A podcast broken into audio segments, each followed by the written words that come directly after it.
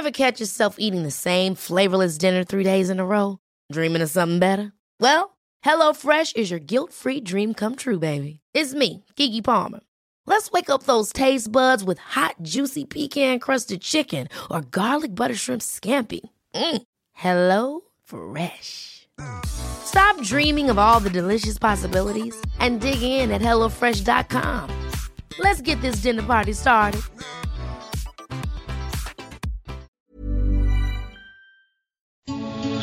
Noticias. ¿Qué tal? ¿Cómo le va? Buenas tardes. Estás a punto de escuchar Yo soy Javier Alatorre. las noticias con Javier Alatorre. La vamos a pasar muy bien. Comenzamos. Piensas que me estás viendo la cara. Elegiste la mujer equivocada. Te sientes lobo y eres oveja. Oh, oh, oh. Las reglas aquí las yo. Mi sexto sentido no falló. Primera y última vez. El que a mí me la hace, me la paga. Ya compré tu boleto sin escalas. Directo a la fregada. Es la primera y última vez. mismísima Alejandra Guzmán. Me encanta el trabajo de Alejandra Guzmán, le fue súper bien en Monterrey. La verdad le fue muy muy bien este fin de semana, están de tour, todos los artistas están recuperando esos dos años. Saludos Alejandra, le fue muy bien. Saludos a doña Silvia Pinal, em, que le van a hacer un homenaje. Qué bueno, qué bueno, se merece muchos, muchos. ¿Quién sabe cómo vaya a salir? Porque luego ya ve que los homenajes que organizan los de gobierno acaban convirtiéndose en, en eventos de campaña y en eventos políticos y no. Capaz que le están haciendo ahí el homenaje a la Silvia Pinal y llega una corcholata y le empiezan, presidente, pre-", ¿no? Y entonces, porque están aprovechando todo, todo. Y entonces inventan, sí, que le vamos a hacer homenaje a doña Silvia Pinal. Nada, todo, lo, todo tiene, a partir de ya, todo, todo absolutamente. A partir de este año, todo este año ya se dio el arranque, el banderazo para el gasto de dinero, para que no, pues son los buenos amigos los que me pagan esto, me pagan el otro. La Elfina ya se despidió, ya va a iniciar campaña ya durísimo la campaña en el estado en el estado de México. ¿Qué dice el INE? ¿Qué dice la ley? ¿Qué dicen las la- la- el Tribunal Electoral? Pues que digan misa, porque pues nadie les hace caso. Absolutamente. A los únicos que sancionan es a nosotros, a los medios de comunicación, cuando este no que hay veda, que hay esto, que no digas aquello, que metas el otro, que la espotiza, ¿no? Millones y millones de anuncios. Ah, no los metiste, entonces te voy a multar. Pues, ¿no? Porque pues uno es ciudadano, uno es medio de comunicación, pero a los políticos, nada, les vale tres cornetas lo que diga la autoridad electoral. Bueno, pero no nos vamos a enojar porque arrancamos la semana bien y de buenas. Anita Lomelí, ¿cómo estás? Muy bien, Javier. Bueno, pues iniciando, eh, iniciando la semana y la verdad es que pues muy entusiasmada con, con ver tantos y tantos y tantos niños y niñas, pues ya regresar a clases. Esto, este, ahora sí que haya sido como haya sido, todos y todas a la escuela. Esto me da mucho gusto. Qué bien que eh, la exsecretaria Delfina pues ya pase a trabajar en el Estado de México en sus En nuevas, campaña. en sus nuevas labores, que propiamente todavía abiertamente nos dicen que es campaña, sino que va a dirigir este pues a un Oye, ¿y grupo, el dinero al para la del campaña partido de en el dónde? Estado de México. ¿Quién le dará el dinero para la campaña? ¿Morena? No, Porque, pues todavía pues, no podemos cuesta. hablar de dineros, ¿no? ¿Eh? ¿Qué qué? Que todavía, así que se supone que de Pero, dinero y- todavía no podemos pero, hablar. a ver, ¿y qué? ¿Y traba- va de gratis ¿Cómo- con todo el qué equipo? ojos dices tú? Ajá. Pues, pues no sé, a lo mejor ahorró ahora como secretaria. A mí lo que me urge es entender de qué se trata la nueva escuela mexicana. Yo es lo único que pediría. Pero ya oí una, hay agradable de- sonrisa, carcajada Desde, desde el. Esteban, el Esteban, la Delfina y la señora que entró que no sé cómo se llama, este es pura vacilada. La educación desafortunadamente no no no interesa, no es un tema en el que estén este pensando, ¿no? Desafortunadamente este, quedó todo por allá por allá arrumbado. Pero ya lo estaremos este, retomando, tienes toda la razón, hay que aprovechar, este, hay que recuperar, no esté usted, este, pues de alguna manera esperanzado a que se lo va a arreglar alguien de, de, de gobierno, ¿no? Tiene que ser usted motivando a los niños a recuperar ese terrible, terrible tiempo perdido, más de dos años perdidos. Qué gusto me da saludar al Miguel Aquino. ¿Cómo estás, Miguelón? Hola Javier, ¿cómo estás? Hola, hola Anita, me da mucho gusto saludarlos a los dos. Muchas gracias, gracias. Gracias por esto, por este tiempo y esta paciencia aquí, ya saben, batallando de repente con algunas cuestiones, con algunas cuestiones de salud, pero aquí, pero aquí ya listos con toda, con toda la información y bueno, y con todas las ganas. Escuchando lo que dice Anita, siempre me gusta el optimismo de Anita Lomelí, sobre todo su positivismo y, y sobre todo que siempre piensa bien. Dice, Delfina Gómez seguro juntó mucho dinero para poder hacer este su campaña. todo va a salir, todo va a salir. Recordemos que ahorita ya te ves la coordinadora de los comités de defensa de la cuarta transformación en el Estado de México. ¿Y eso qué, cargo, qué es? Ese cargo fue el que le pusieron para Pero no eso que que se, oye como a como a Hugo Chávez, se oye como de Venezuela, porque ¿qué es? ¿Qué, qué? No, no entiendo. ¿Qué es ahora? ¿Es comité? ¿Qué? Es la coordinadora de los comités de defensa de la cuarta transformación en el Estado de México. Oye, ¿y qué hará, un comité, ¿qué hará un comité de defensa? ¡Qué miedo!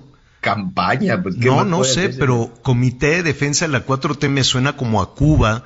¿Te acuerdas cuando Claro. enemistaron a toda la sociedad, cuando ponían a vigilantes ahí en, en, en las familias y decían, ah, tú, tú estás en contra de la revolución y te- se llenaron las cárceles y, y todo el mundo tenía miedo de todo el mundo, ¿no? Porque había comités de vigilancia. Se llamaban los comités- comités de defensa de la revolución cubana, señor. Pues El se famoso llaman entonces CDR. igual, se llaman igual. Comité Pero- de Defensa de la Revolución Cubana, ¿y esto cómo se llama? Comité de Defensa de la 4T. De la Cuarta Transformación. No sé si el esquema sea igual de colocar así como espías en cada barrio, en cada tiendita. No, Mira. no- habrá que averiguar qué hace un comité de defensa.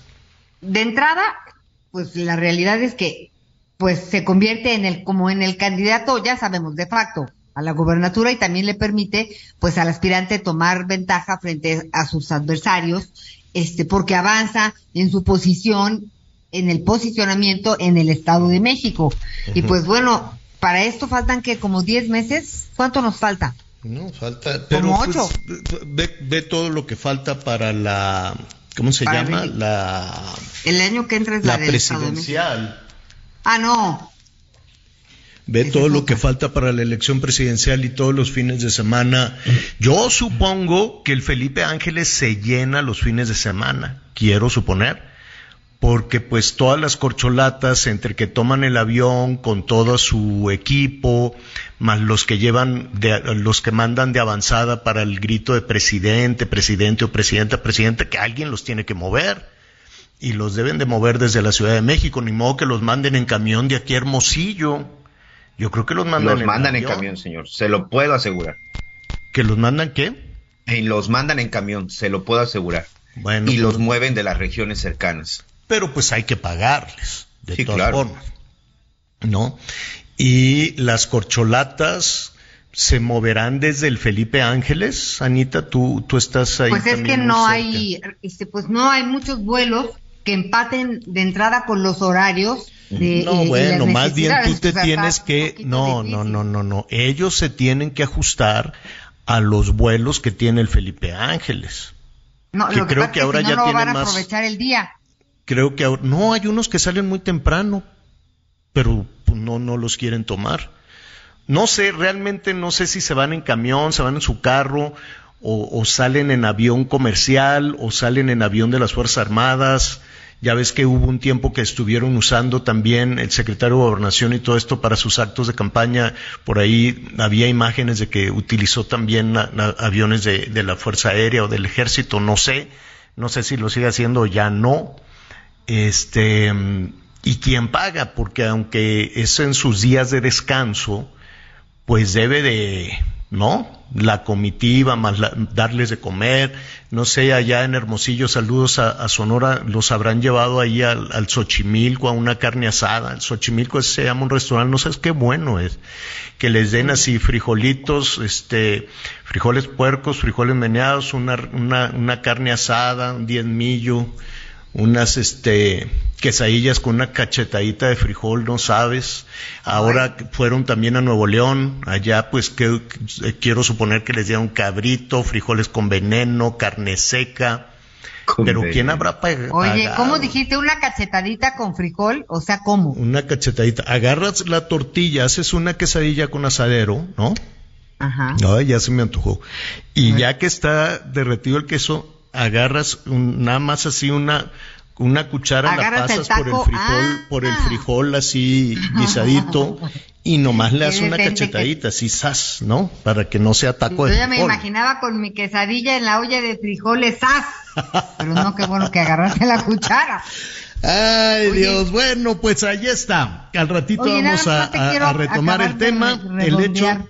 No te, perdón, Anita, me encimé que decías esto de los comités. Sí, hay que revisar, vamos a revisar y vamos a, invitar pues a la propia Delfina, vamos a platicar con Delfina que nos diga sus estrategias de campaña, cómo van a administrar el dinero, cómo van a hacer todo, todo el tema. Yo quiero suponer que ya desde hoy ya estarán así, este, trabajando pues los, los pendones, las fotos. Oye, sí, todos se tienen ya que tomar la foto sonriente. Ya viene la temporada estos comités de, defensa, ya entendí. Son estas estructuras, ahorita hay más de 300 y antes de las elecciones podían sumar, podrían sumar 3000 y esto quiere decir que eh, hay un equipo en cada cuadra, ¿no? En cada, o sea, hay cuadrillas y entonces ellos son los que se ponen a promover el voto. Entonces, en tu cuadra, pues va a haber estos comités, integrantes de los comités de defensa, 10 por cada distrito electoral a lo mejor, y esos pues andarán viendo por dónde anda la cuestión. O sea, todo eso es de campaña, pues es la estructura. Pues eso cuesta cada comité, o a poco trabajan gratis, a poco nada más con lo de la beca. Pues ya, pues Porque además, si trabajas por para la un causa, partido, si no, no, no, pero, un partido a cambio de la beca, pues eso también está mal, porque yo quiero suponer que la beca no está condicionada a que vayas a mítines, a que formes parte de las campañas. Quiero suponer. No vaya a ser que les digan, mira, aquí te manda la delfina, este dinero, porque, vamos a decirlo una vez, ese dinero es de la gente, no es de los candidatos, no es de los gobernadores, no es de los alcaldes, no es del gobierno federal, ese dinero es de la ciudadanía, es de la gente. Lo agarra el gobierno para sus cosas, lo agarra el gobierno para sus campañas y para, no, para, para todo ese tipo de cosas. Pero, pues si son tres mil, ¿cuántos cuántos este muchachas, muchachos o ciudadanas, ciudadanos habrá en cada célula, este son tres mil qué, ¿cómo se llaman? Unidades, ¿qué? ¿Cómo? Cuadrillas. Son ¿Cuántos? Son, comités, son comités de defensa. ¿Cuadrillas de defensa, de defensa Sí. Comités. de defensa de la cuarta transformación. ¿Cuántos son? Tres mil. O sea, serían tres mil antes de la elección del 2024. Ahorita se están son tres mil comités en el Estado de México. No, no creo que en el Estado de México. Yo creo que serían en, o sea, sería por cada distrito electoral habría 10 integrantes de estas de estos comités de defensa de la, cuatro, ah, transformación. Entonces están en todo el país. Es, es un ejército. Ah, oye, ¿qué no peor, Son los mismos que estaban manejando el dinero, ¿no? El que estaban, eh, eh, los que estaban coordinando eran los mismos. ¿No son los guardianes de la galaxia? Pues es que empezaron uno así y luego se confirmaron eh, ahí en servidores de la nación, Dios mío, ya vamos en el cuarto año, ¿qué voy a hacer con los dos servidores de la nación? Pero ahorita para efecto de elecciones regresamos por lo pronto en el Estado de México y seguramente en cada estado donde vaya a haber, bueno, en Coahuila y luego ya en todo el país, los comités de defensa de la Cuarta Transformación, que son los encargados de ir de puerta en puerta de decirle, ¿Y como cuántos serán en cada comité? Calcul no sé, serán 10, 100... ¿Cuántos hay que ver cuántos cuántos distritos electorales hay en, cada, comité en cada comité cuánta gente estará trabajando. Porque yo me imagino que necesitan oficina, chalequito, chaleco bordado, este, no sé si es digital o es a, mano y tienen que entregar papeletas y folletos o, y les tienen que dar un entrenamiento. Mira, tú llegas a una casa y dices esto y esto. Pues eso es un gasto, supongo. No, por supuesto. Mira, la verdad es que quien diga que esto no representa ningún gasto, nos estará mintiendo y estará diciendo la mentira más grande del mundo. Por supuesto que representa un gasto. Por supuesto que tienen que percibir un sueldo y por supuesto que representa un gasto muy importante dentro de lo que tiene que ver los presupuestos. ¿Y por qué digo presupuestos? Porque no, Anita, por muy bien intencionado, por muy bien, Delfina no, no ahorró como secretaria de Educación Pública para llevar a cabo todos estos. Y bueno, lo que sí hay que reconocer y decir, Morena de nueva cuenta se anticipa a todos sus opositores, se anticipa a todos los otros candidatos y desde ahorita pues ya empezó con su campaña, Javier. O sea, al final la señora Delfina Gómez está dejando la Secretaría de Educación Pública para ser la candidata de Morena en busca del gobierno del Estado de México. 4 de junio del 2023 será la elección y será a partir de estos comités de defensa de la Cuarta Transformación. ¿Qué es lo que van a estar haciendo? Pues van a estar llevando a cabo diferentes acciones en donde van a hablar de las bondades del gobierno, de las bondades de esta Cuarta Transformación, que, perdón, en mi pueblo se llama campaña electoral. para mí no hay otra, otra discusión. Pues, pues es que el Estado de México es la, corona de... La joya de la corona, sí. La joya de la corona, sí. Pues, pues mira, sí nos debería sorprender, sí, sí se debería de ajustar, es demasiado dinero para andar ahí en, en los temas de campaña, ¿no? Porque si son tres mil y calcúlale son como treinta mil, pensando en que sean diez, pues son treinta mil personas que hay que uniformar, treinta mil que hay que alimentar, que hay que pagarle, ¿no? Entonces, yo quiero suponer que es una estructura, pues, importante de dinero. Ya lo está. Y vamos a invitar, debe de haber un, coordinador nacional de estos comités. Entonces, para que nos, nos eh, salir de dudas, ¿no? Y ver de, de, qué se trata y, y, todo este tipo de cosas. Pero bueno, ya, ya lo retomaremos. Veremos también qué andan haciendo los de la oposición, que también ya están ahí tratando de ponerse de acuerdo. Veremos. Pues ya se tardaron, ¿no? Ya era para que estuvieran con todo. Pero pues es que ellos dicen que la ley no se los permite. Ay, también, también. Pues, pues, también unos que cuando quieren le hacen a la ley y cuando no, qué bárbaros, eso sí está genial. Deberían de hacerle como el partido oficial, que la ley les importa nada. Prefieren pagar multas, pero se brincan la ley. Oye, nada más para que nuestros amigos tengan idea de la de por qué la importancia del Estado de México, 12.5 millones de votos representa el Estado de México. 12.5 millones de personas están en el registro del Instituto Nacional Electoral solo en el Estado de México. Creo que junto con la Ciudad de México la entidad con el mayor número de votantes. Y la Ciudad de México ya también está en campaña, ya también hicieron sus ajustes. Eh, eh, eh, Claudia Sheinbaum, la jefa de gobierno de la Ciudad de México, pues ya ya tiene el control de, de, Morena, ya tiene el control de su partido, ¿no? Logró colocar ahí a, Sebastián, saludos a Sebastián, era... Sebastián Ramírez. Sebastián Ramírez era el coordinador de comunicación social de, de Claudia, que me cae muy bien, hizo ahí buena, buena chamba y ahora lo colocó como líder de Morena. Bueno, no, no lo colocó, fue uno de los consejeros más, fue, fue uno de los más votados, por eso finalmente llegó a la me Encanta, me encanta, Anita Lomelí. Yo trato de decirles las cosas que dicen todos los boletines oficiales para entender. Ay, ¿cómo son? En la política, en la política se tiene que tener control de todo, incluido el partido que te va a llevar a competir. ¿No? Me queda claro. Y hay, corcholatas que sí alzaron la ceja y dijeron, chin, ya, se, ya Claudia ya tiene el control, porque ya tiene el control de Morena en la Ciudad de México. Así es la política en todo el mundo. Quítele los oropeles y quítele las cosas. Así es la política en todo el mundo, ¿no? Los presidentes de Estados Unidos para ganar necesitan tener el control de, de sus partidos, igual en México, igual en, en, en, Francia, en cualquier lado, ¿no? Nada más que aquí nos encanta darle buscando justificaciones y cosas. Lo que, lo que hizo el gobierno de la Ciudad de México fue muy buen trabajo, junto con este, ¿cómo se llama? El, líder de Morena, este Mario Delgado. Junto con Mario Delgado le dijo Mario, el partido es mío en la Ciudad de México, ¿eh?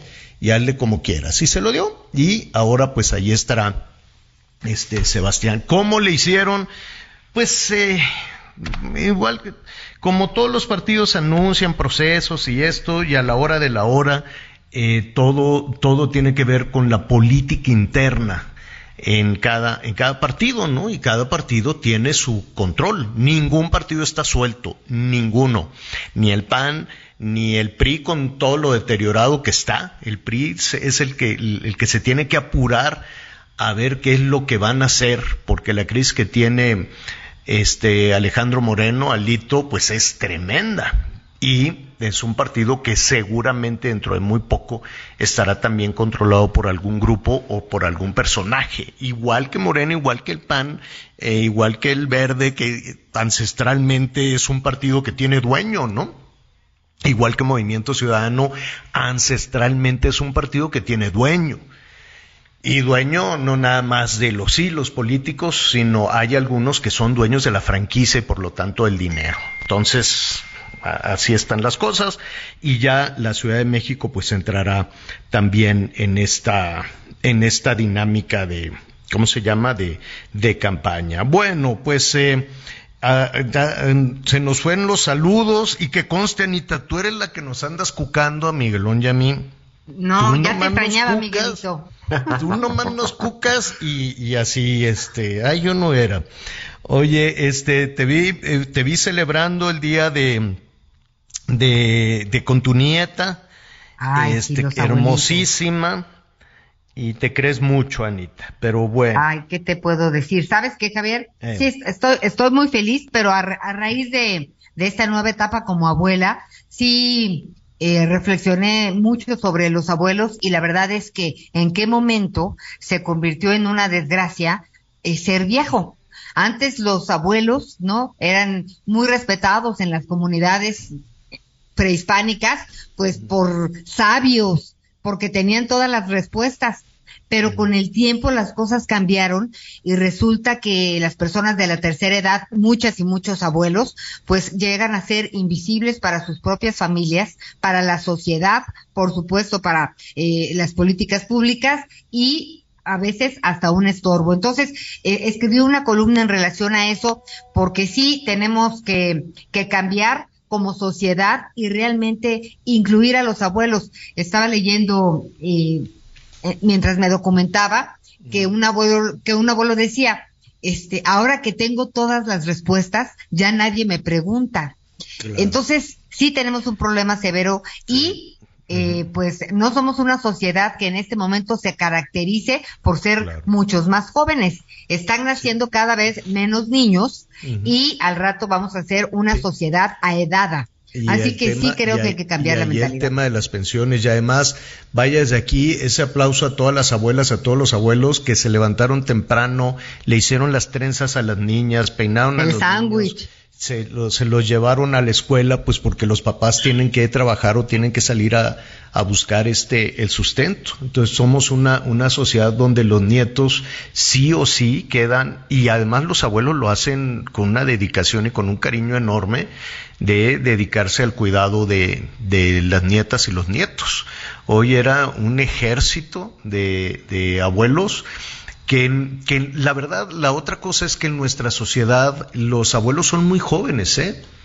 Hay abuelos ha cambiado. No, no necesariamente se tiene que identificar al abuelo con, con, eh, con el tema de, de edad, Pero bueno, ya lo estaremos, eh, ya lo estaremos retomando. Felicidades a todos. Eh, vamos a hablar de este tema de la educación, cómo están regresando, cómo están regresando los niños. Vamos a, al ratito que vea al Gonzalo Olivero, le voy a decir, oye Gon, ya dame mis este boletos del Bad Bunny, ¿eh? Ya, ya, quiero mis boletos. Yo, le dije en enero, le dije, dime dónde me formo. Que somos dos, tú dijiste que te acompañaba. Ya ves que luego a ti no te gustan las multitudes. Oiga, al ratito le vamos a decir quién es este hombre, quién es este puertorriqueño, que, que la verdad es que está, ayer se llevó una serie de premios Este es el mejor artista del año junto con la Taylor Swift, que también la fui a ver ahí a, concierto. Eh, ¿Cuándo fue? Pues antes de la antes de la pandemia. Uh, entonces ya este ganó. Em, a ver, déjeme decirle. Pues sí. Eh, pues hizo historia al convertirse en el primer cantante de habla no inglesa en ganar los BMA eh, de MTV, como artista del año. Es, es, el MTV Music Award. Así es. ¿No? El MTV Music Award. Entonces estuvo muy bueno. Al ratito le vamos a decir quién es. Fue, era un escándalo al principio ahí sus letras. Nos gana la guitarrita, señor. Ah, ya. Vámonos entonces a hacer una pausa y volvemos. Que sonrían las que ya se olvidaron de mí. Me gustan mucho las Gabriela, las Patricia, las Nicole, la Sofía. Mi primera novia en Kinder María. Conéctate con Javier a través de Twitter, arroba javier-alatón. Sigue con nosotros. Volvemos con más noticias. Antes que los demás. Heraldo Radio, con la H que sí suena y ahora también se escucha. Todavía hay más información. Continuamos. En Soriana sabemos lo que te gusta. Lleva carne de res para asar a solo 159.90 el kilo o pierna de cerdo con hueso congelada a 56.90 el kilo y el six pack de cerveza modelo especial a solo 60 pesos con 100 puntos. Soriana, la de todos los mexicanos. Agosto 29, evita el exceso. Aplican restricciones. Bueno, muy bien, vamos a, vamos a, continuar. Mire, em, este fin de semana el presidente eh, anunció em, eh, respecto a la situación de los mineros atrapados que, que se van a tardar, ¿no? Que finalmente la familia aceptó. Desde la semana pasada vimos cómo pues reaccionaron tremendamente mal porque como para variar entiendo, entiendo que se planteó mal, que les dijeron o quieren este dinero o quieren que se rescate, no las dos cosas, O les damos el dinero y ahí ya se olvidan de sus seres queridos, o se esperan un año y vamos a abrir un tajo. Un tajo es un canal, hágase de cuenta un canal en inclinación, un canal que tendría que tener una inclinación de 60 metros, 60 metros de profundidad. Entonces imagínese usted la distancia que ese tajo, que ese canal a cielo abierto va a tener. Va a ser enorme. Se van a tardar, yo creo que se van a tardar más de los 11 meses, mucho más. En pasta de conchos están atorados desde hace ya, quién sabe cuánto, como dos años, desde que dijeron, sí, vamos a, a ir a rescatarlos. Entonces, pero pues era, era ya un tema que se estaba, que estaba pesando demasiado políticamente y entiendo que ya aceptaron ese plan Entiendo también que aceptaron la indemnización. No sabemos todavía este cuánto cuánto habrán aceptado las familias. Quien está muy cerca de todo este tema desde hace ya varios días y muy atento a la situación es Federico Anaya, nuestro compañero reportero de TV Azteca, de Azteca Noticias, que se encuentra en el lugar y que me da mucho gusto saludar. ¿Cómo estás, Federico? ¿Qué tal, Javier? Buenas tardes. Así nos encontramos aquí, como se dice, al pie del cañón de la noticia en lo que es el municipio de Sabinas, eh, muy cerca en la mina de Tinabete. Y te quiero comentar que, bueno, esto ya prácticamente, pues, eh, el día de ayer con el anuncio del presidente se da esta, eh, esta información de lo que ahora se trata es rescatar los cuerpos. Esto es lo que ha dicho el día de ayer. Y lo que está pasando por lo pronto en la mina, los familiares han anunciado que van a retirar los campamentos. Que prácticamente ellos ya se van, ya que han aceptado el acuerdo, para que se construya este tajo, esta excavación que tiene que llegar a una profundidad de 60 metros para llegar hasta ellos. Así que esto es un procedimiento. lo que nos ha comentado la Coordinadora Nacional de Protección Civil, Laura Velázquez Salzuda, es prácticamente que son seis meses, pero esto no significa que de inmediato, en esos seis, cuando culminen los seis meses, se, se empiece con, se llegue hasta ellos. Es decir, seis meses para llegar a las galerías y aún hay que ver en qué condiciones están estas galerías. Es decir, con, qué calidad se construyeron. perdón que te interrumpa, Federico. ¿Por qué así con tal precisión dicen en seis meses llegamos a las galerías? ¿Cómo, cómo lo saben? O, ¿O, es un número que en medio de la emergencia ellos ponen sobre la mesa? Y esto lo pregunto porque pues ahí muy cerca tienes pasta de conchos. Y en, pasta de conchos también les dijeron vamos a, rescatar los, los restos de sus seres queridos y ya llevan dos años, ¿no? Sí. Esta fue una estimación que dio la Comisión Federal de Electricidad luego de que se hacen todos, todos estos estudios de geofísica y se presentan los proyectos y nuevas estrategias eh, con los expertos de Alemania y los especialistas de Estados Unidos y dan una estimación. Realmente esto no, no habrá certeza. Hay que recordar que estos terrenos, Javier, estas minas, estas minas que ya hemos comentado la semana pasada, lo hemos dicho, ya fueron explotadas, ¿no? Hay, hay mantos acuíferos en el subsuelo, este, hay aguas pluviales, todo se está combinando para que eso se pueda complicar. Realmente esto, eh, hay algo que, que, está entre líneas, dicen que se va a poner una capilla y se van a iniciar, iniciar los novenarios, es decir, que esto podría ser, este, eh, perdón la, la expresión, una gran tumba para los mineros si no se pueden rescatar. Es, lo que ellos están previniendo es que pueda haber un colapso y que nadie más se ponga en riesgo por esta por este rescate. Eso fue lo que se ha comentado, lo que se ha dicho. Habrá que esperar cómo van las excavaciones, cómo se va bajando, cómo se va excavando, con qué se van a encontrar en el subsuelo, si es un subsuelo realmente que tenga estabilidad, ¿no? Y hacia dónde se van a cocinar. Son varios, no, no, no, no nada más es un tajo, Javier, son varios tajos para llegar a ellos. Entonces, esto, realmente, esto es una estimación, pero la certeza de los seis meses no la dan. Yo me quiero imaginar cómo va a quedar esa zona si son varios tajos que tienen que tener esa inclinación de 60 metros, la cantidad de material, la cantidad de carbón, la cantidad de roca que, y de agua que te vas a encontrar conforme vas abriendo ese boquetón, ¿no? Es un cráter enorme el que, el que seguramente vas a abrir y, y en dónde vas a, ¿cómo te diré? Todo el material que saques, que debe ser muchísimo, pues yo creo que lo van a poner ahí un ladito o van a tener, o sea, me, me, de pronto escuchándote me estoy imaginando el tamaño de la obra, camiones, ingenieros, barrenadoras, perforar el piso, sacar todo el material, las toneladas y toneladas de tierra de carbón y espérate, que se van a encontrar agua muy rápido. Se van a encontrar agua también. Cuando hagan el tajo, pues no es que van a tener el terreno sequito y, nada más mueven las rocas y ya. Entonces, qué bueno que hacen los estudios los, los electricistas, este, pero falta ver, ¿no? No sé si los electricistas tienen experiencia en perforaciones a tal profundidad.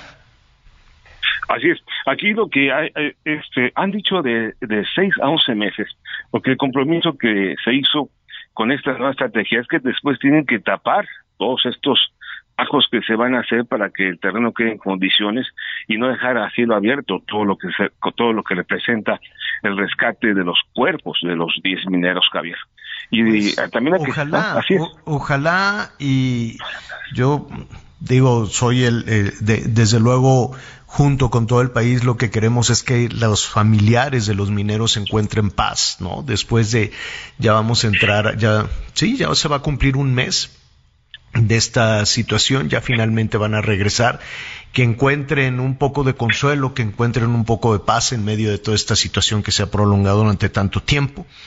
Y em, no sé, vamos a anotar esta fecha y dentro de seis meses eh, eh, Federico, tal vez eh, vemos que por alguna u otra razón y que se cruzaron las elecciones y que si se gastó en esto, porque eso además, ¿quién va a pagar eso? ¿Quién va a pagar esa, esa, esa obra? Es como construir eh, una infraestructura enorme para después volver a taparla. Entonces, Tal vez le van a apostar al olvido, tal vez, espero equivocarme, pero como he visto yo, en, no nada más en esta administración, en todos los gobiernos le apuestan un poco al olvido, le apuestan un poco a que el reflector, a que la prensa, ¿no? A que todo se, se, se modifique en un año donde tenemos sobresaltos todos los días, ¿no? Y donde le va ganando, cuando no son declaraciones tronantes de los políticos, pues son acciones tronantes del crimen. Y, esperemos que, que ahí están, que se mantengan y que verdaderamente cumplan, cosa que, pues, ojalá, ojalá lo hagan, no temo equivocarme, pero no, no, no, no, no le veo que en seis meses la comisión que tiene tanta chamba y que hace todo muy bien en los huracanes. Hay que reconocer que la Comisión Federal de Electricidad, cuando viene la temporada de huracanes, lo hace muy bien, pero la Comisión Federal de Electricidad no me la imagino perforando terreno en las minas. No, no, no sé por qué se lo pidieron a la Comisión Federal. La, la otra cuestión que te queremos preguntar, ¿se sabe, eh, les van a seguir dando a las eh, familias, Federico, les van a seguir dando el apoyo económico que les daban semana a semana. Eh, aceptaron ya la indemnización, se va a suspender el apoyo económico. ¿Qué sabes de eso? Hasta el momento ese, ese exactamente, Javier, es el estira y afloja con las familias. Es decir, hasta el momento el único compromiso que existe es pagarles cuatro mil pesos semanales en lo que dura todo este, en todo este trayecto hasta que eh, realmente tiene que haber una, para que eh, exista esta indemnización, si yo entiendo bien, eh, hay que tramitar una, un certificado de función y todo esto para que funcione. Además, aquí la situación, lo vamos a contar, Javier, con las familias no es sencillo. ¿Por qué? Porque son son 10 viudas, una y uno de ellos pues era soltero y, y sin comentar detalles, pues hay concubinas en lo que se demuestra el tema de concubinato de manera legal para que ellas puedan tener acceso a esta indemnización que se les está ofreciendo. Que ya legalmente, que no debería de haber eh, impedimento, ¿eh? porque ya legalmente se reconoce el concubinato con todos sus derechos. Eh, ah, ah, sí. Pero para eso tiene que haber una certificación y la tendrán que demostrar y presentarla ante la autoridad. Y si, quiere, y si quiere una autoridad ponerse roñosa, va a decir hasta que no tenga el acta de defunción y para tener el acta de defunción te van a decir pues yo necesito este no el, los restos o sea es lo que pasó también durante mucho tiempo allá en pasta de conchos. Decían mientras no se tengan los restos aquí legal y jurídicamente usted no es viuda y legal y jurídicamente no le podemos dar el dinero. Esa es la tranza que hicieron durante mucho tiempo Así es, ese es el tema, el compromiso allá en presidencia, pues se dijo que esto no iba a ocurrir, eso esperemos, ¿no? Que esos trámites se puedan sintetizar, pues, ¿no? Y las familias tengan acceso, pues, a, lo, a lo que se merecen por lo que ha pasado aquí en esta mina. Luego hay que, habrá, habrá que esperar también las investigaciones, Javier, porque esto es, es el resultado de toda una red, si lo llamamos así, de irregularidades que hay. De la semana pasada presentamos algunos documentos en los cuales, pues el origen de esto es el 2019, cuando se cambia el uso de suelo de esta mina, era el uso de suelo era de, riesgo, una zona de riesgo, y en la Junta Cabildo en 2019 dice... Y, eso va a ser complicadísimo también.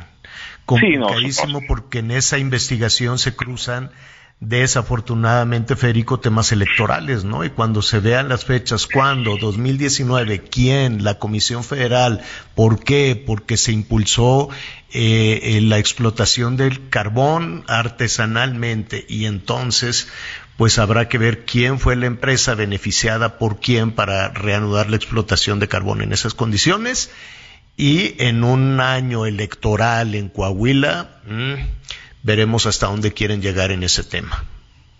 Así es, Javier. Y otro, otra parte es el sentimiento de los mineros, platicando con los que aún continúan trabajando los pocitos, en minas en cielo abierto, mecanizadas, todos ellos dicen que es su manera de vivir, mientras que otros piden otros otros modos vivendi, alguna estrategia económica para que esto cambie y eso no se le ven posibilidades y eso se atraviesa, como tú has comentado, pues con todo el ambiente que se va a generar en las próximas elecciones, sobre todo que aquí hay elección eh, estatal para elegir gobernador. Entonces esto sí se va a complicar un poco. Mm, pues hay muchas aristas en este tema, Federico. Gracias por esta crónica. Te estaremos viendo y escuchando hoy por la noche en Hechos con todos los detalles y ojalá la familia este, pues nos digan si están de acuerdo, si les siguen ofreciendo el dinero y la indemnización, el monto de la indemnización que por alguna razón se mantiene, se mantiene eh, con sigilo.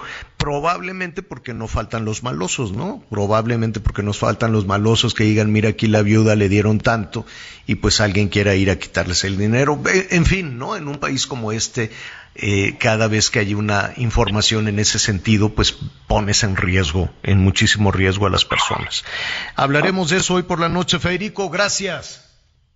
Javier, buenas tardes. Javier Miguel, Anita, buenas tardes en el estudio. Mm, gracias, es Federico Anaya. Qué feo, ¿verdad? Qué, qué, situación tan triste. Ay, sí. Sí, para las viudas. Y sabes que siempre terminas diciendo que los milagros existen y primero Dios eh, pues así lo creemos todo, pero pasan los días y de verdad ha sido una pesadilla entre tener esperanza de que ya merito y luego de que siempre no y luego de que en el extranjero y que resulta que todo lo estamos haciendo bien, pero ahora se va a alargar a un año. De veras qué difícil para las familias, este, pues son niños, niñas, esposas, padres. Vamos a pasar mucho tiempo. Yo me temo que se va a acabar la actual administración y ahí todavía no se va a resolver ese tema. Me temo que así es, son obras complejas, muy difíciles. Imagínate el desfile de camiones, así como los camiones que había en, el pues Felipe Ángeles, Imagínate los camiones y camiones de camión, los trascabos, sacar todo el material, perforar, es terreno muy duro, perforar la roca, sacar el carbón, meterlo a los camiones y cuando saques el carbón, ¿para quién va a ser ese carbón? ¿Para la comisión? ¿De quién es ese carbón? Entonces, pues la comisión decía que no. Entonces. Pues sí, pero si ya lo sacaron, ¿qué van a hacer con él? O sea, están comprando, la comisión está comprando el carbón que de manera artesanal reactivó toda esa zona de Positos. Entonces viene una situación complicadísima, con, eso sí, miles y miles de trabajadores, porque hacer esos tajos es bien difícil. Eh, y luego, ¿dónde vas a echar todo ese material? ¿Y cómo vas a reparar el suelo después? Este, y, sobre todo el expertise. Yo quiero suponer que la comisión va a contratar a su vez a empresas este, de, de, uso, de, digo no de uso, de empresas que conozcan esta situación, porque lo que te comentaba, son muy buenos en huracanes, en el tendido eléctrico, en reactivar toda la cuestión de generación de energía, pero yo no me imagino a los trabajadores de la comisión a 60 metros de profundidad picando paredes y sacando el carbón. No, no, no, no sé por qué se lo, se lo encargaron a Pues ahora lo tendrán que hacer. Sí, pero además de, además de poner torres por todos lados para internet, pero no puedes poner en riesgo, no puedes poner en riesgo a los trabajadores de la Comisión Federal en una en un mundo que desconocen, creo yo. Pueden decir que sí, nadie va a decir que no, es una misión que les encargaron. Entonces, a su vez, quiero suponer que se la van a encargar a otro o a los propios mineros de la región, ¿no? Ellos van a decir, oigan, pues hay trabajo para todos. Y pues échenos la mano, ay, sí ustedes que conocen el terreno, pues pónganse a, trabajar en esto. Ya veremos y sobre todo el tema de las viudas, todas las cuestiones legales, ¿no? Porque habrá quien diga, pues si no están los restos de su difunto esposo, ¿cómo le puedo dar la pensión? Y la otra cosa es, ¿de quién es esa responsabilidad? ¿Quién le va a dar la pensión? ¿Que hay una empresa, no sé, que no queda muy claro quién es, o le va a pagar la comisión, la comisión que eran los... En fin, es un berenjenal y en medio pues está ahí toda una situación dolorosa.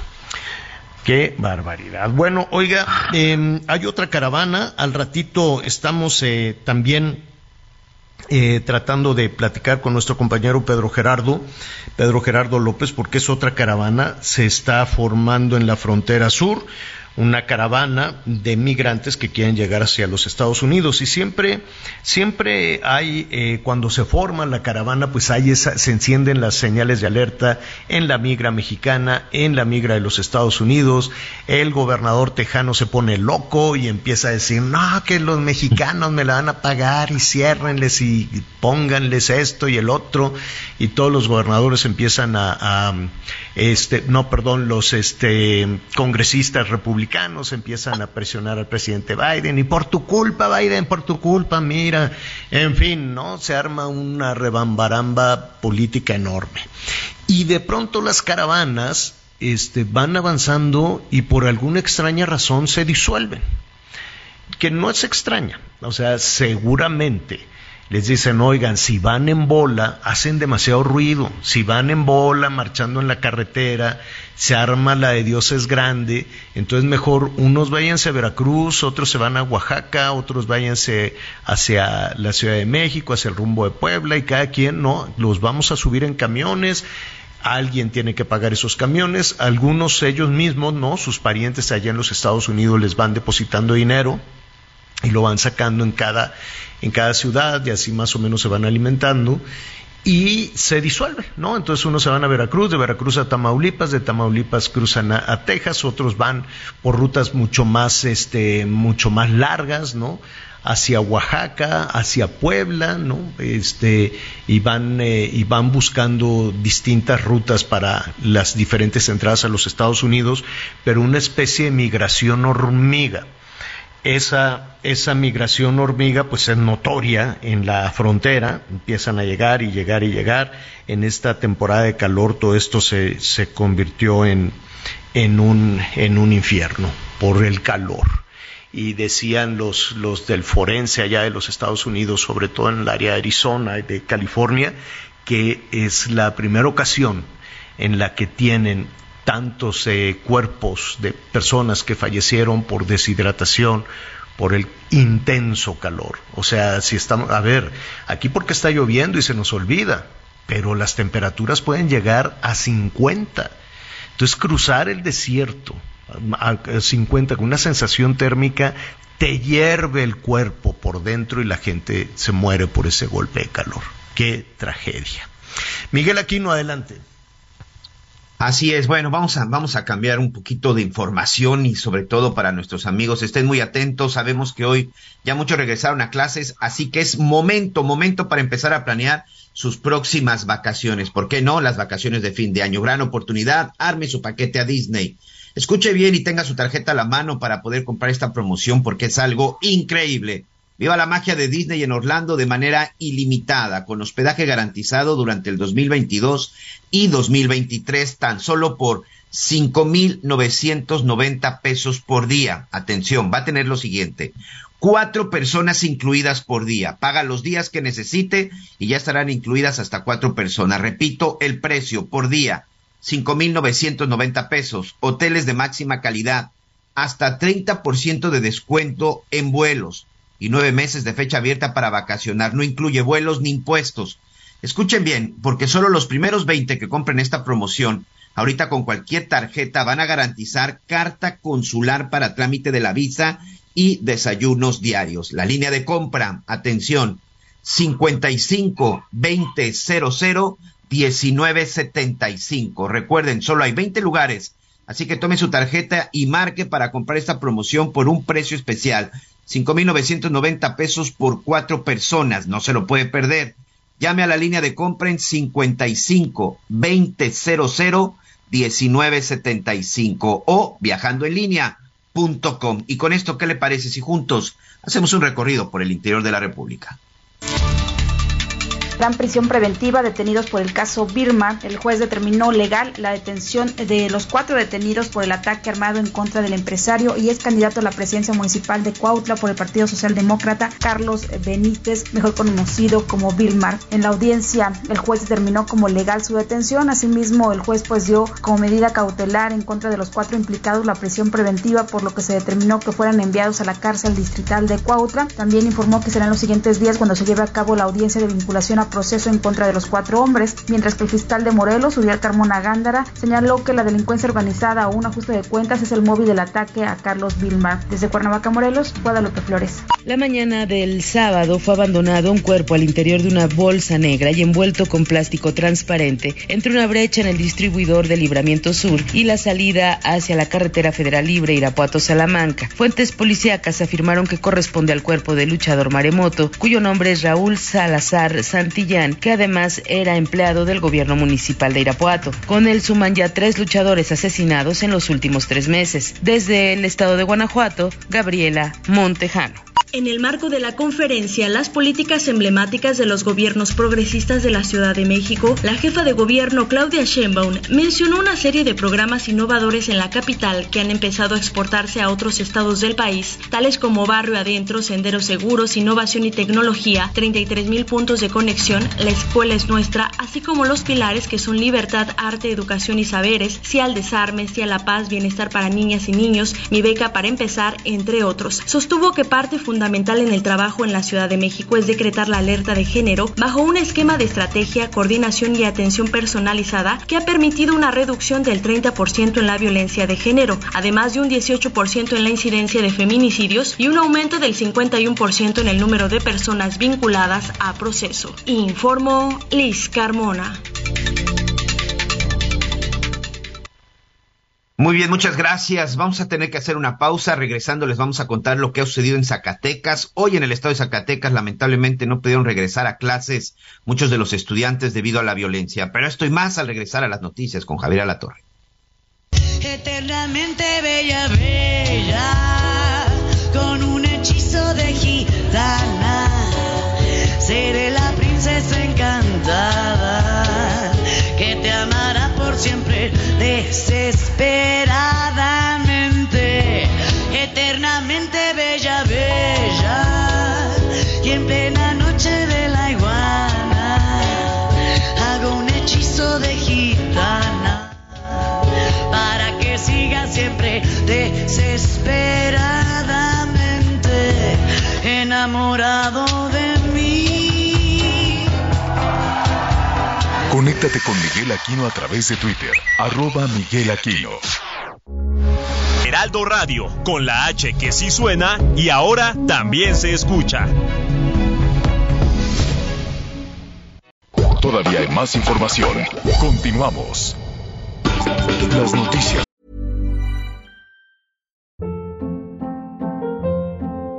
Hold up. What was that? Boring. No flavor. That was as bad as those leftovers you ate all week. Kiki Palmer here, and it's time to say hello to something fresh and guilt-free. Hello Fresh. Jazz up dinner with pecan-crusted chicken or garlic butter shrimp scampi. Now that's music to my mouth. Hello Fresh. Let's get this dinner party started. Discover all the delicious possibilities at hellofresh.com.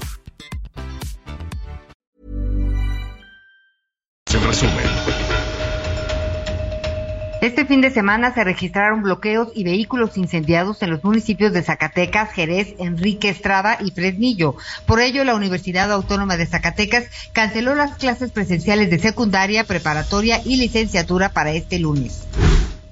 La Fiscalía del Estado de México informó de la captura de Jorge alias el Roca, presunto jefe de la plaza del cártel Jalisco Nueva Generación, esto en el municipio de Tenancingo.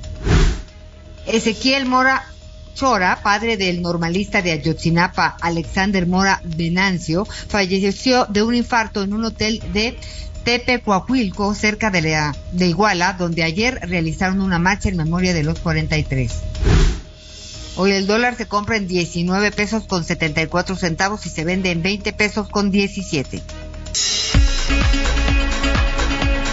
Entonces hoy hubo regreso a clases, no en todos lados, hay algunas este, comunidades, eh, bueno, desde luego Zacatecas por todo este tema de violencia, estamos revisando también si, si el regreso fue de alguna manera regular también en, en, eh, Guanajuato, en Michoacán, en Guerrero, en Colima, ¿no? En todos estos estados afectados también por el crimen, por el crimen organizado. La gente pues manda a las criaturas con, con miedo también a las escuelas allá en Sonora, pues yo creo que en Empalme, que todavía están muy abandonados. No me gusta decir se los dije, pero se los dije, Anita. No había pretexto, la semana pasada, no había pretexto para que las autoridades estatales pudieran ayudar a 1.500 familias. Son 1.500. Mil familias, pon tú que sean, son, ¿qué quieres? ¿Seis mil?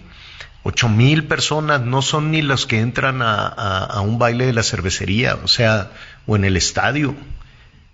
Y, y, siguen ahí sin nada, y siguen sin, sin recibir ayuda, que porque van a hacer el censo, que porque... A ver, autoridad municipal, estatal, ¿En serio no tienen para ayudar a seis mil personas con enseres, con ropa seca, con un colchón? ¿En serio se tienen que esperar? Pero si este fin de semana estuvieron ahí las corcholatas en campaña, no podían en ese tema de la campaña.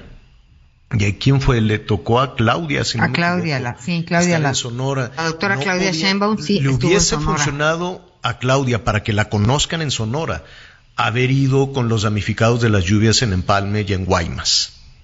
Si ella hubiese aterrizado en Guaymas o en Hermosillo y por tierra Guaymas y luego en Palme a decir, a ver, vamos a ayudar, entonces sí lo hubieran conocido, porque allá no la conocen, ¿no? No, no, es un, es un, una parte de, de estas giras del fin de semana es para que los conozcan. Al que menos conocen es a, la Dan Augusto, al secretario de Gobernación, más de la mitad del país no sabe quién es.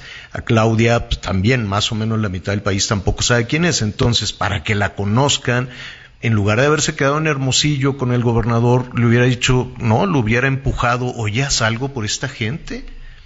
Y ahí están. Y habrá que ver también cómo están las escuelas. Y no, y que hay que hacer el censo y que el gobierno federal y que no sé qué secretaría, pues porque ahora están muy desdibujadas todas las secretarías, es la que tiene que entrarle al, al quite. Y la verdad es que para el presupuesto que tiene Sonora, para la riqueza que tiene Sonora, que es un estado rico, que es un Estado generoso, yo quiero suponer que sí les alcanza, que sí les alcanza para sacar a estas personas, a estas personas adelante. En fin, este, así está Sonora. En Zacatecas, Dicen, ya sabe, que cada vez que hay balaceras y quemazones, dicen, es que como estamos avanzando contra el crimen, pues por eso. ¿Cuál es el avance contra el crimen en Zacatecas, Miguel, para que hubiesen reaccionado de esta manera? Bueno, en un, en un momentito, en un momentito más vamos a estar eh, con, con, mi, con Miguel Aquino. Aquí de lo que se trata es que de nueva cuenta, este fin de semana, tanto sábado como domingo, hubo ahí, ahí está Miguel. sí, hubo quemazón de, de camiones, ¿no, Miguel?